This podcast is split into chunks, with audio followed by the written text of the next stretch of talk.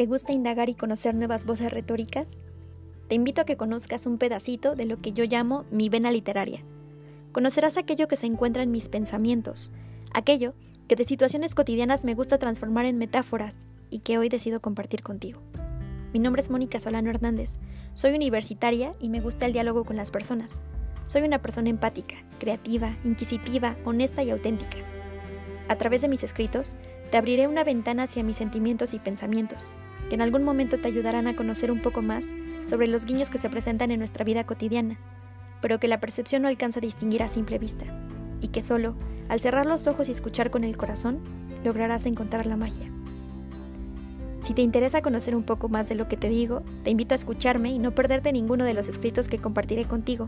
Y si gustas leerlos por tu cuenta, dos veces al mes, colaboraré con un blog de escritores llamado Dos Sonidos.